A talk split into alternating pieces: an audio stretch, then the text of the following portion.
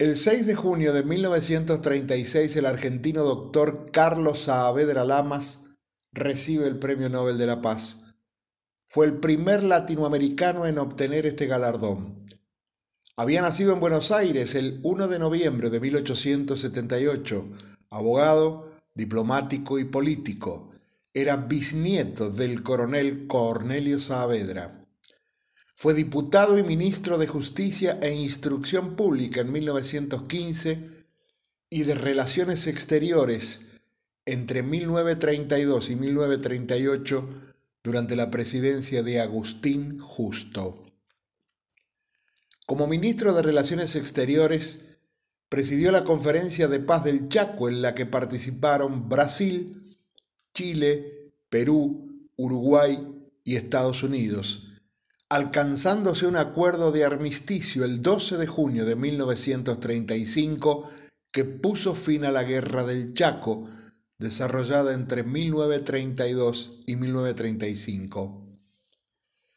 En 1936, a los 58 años, obtuvo el Premio Nobel de la Paz por su labor en pro de la paz en general, pero en particular por haber inspirado el pacto antibélico Saavedra Lamas, que fue firmado por 21 naciones y que se convirtió en un instrumento jurídico internacional.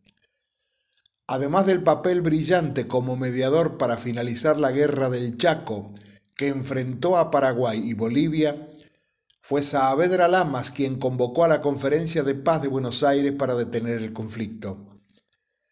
Estados Unidos enfrentaba una gran preocupación cómo asegurar y consolidar ante una nueva e inminente guerra mundial y el fracaso evidente de la Sociedad de las Naciones su influencia sobre el continente americano?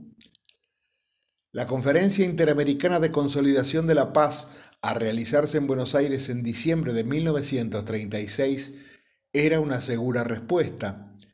Sin embargo, los enviados norteamericanos a la conferencia encontraron una intransigente oposición del canciller argentino Carlos Saavedra Lamas, flamante Premio Nobel de la Paz.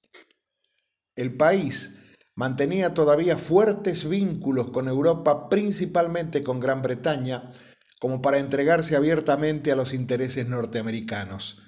Para Estados Unidos, la conferencia frustró sus más amplias expectativas.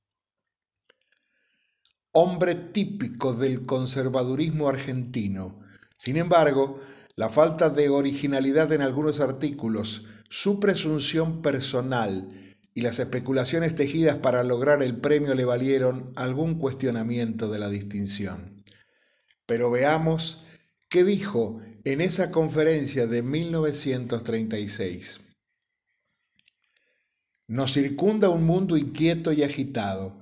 Densas nubes hay en sus horizontes. Se cruzan a veces relámpagos.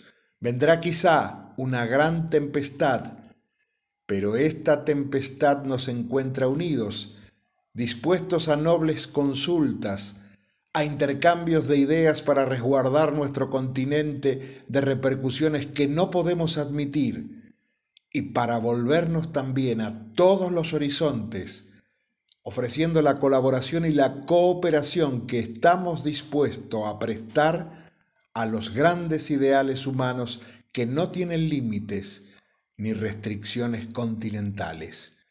Carlos Saavedra Lamas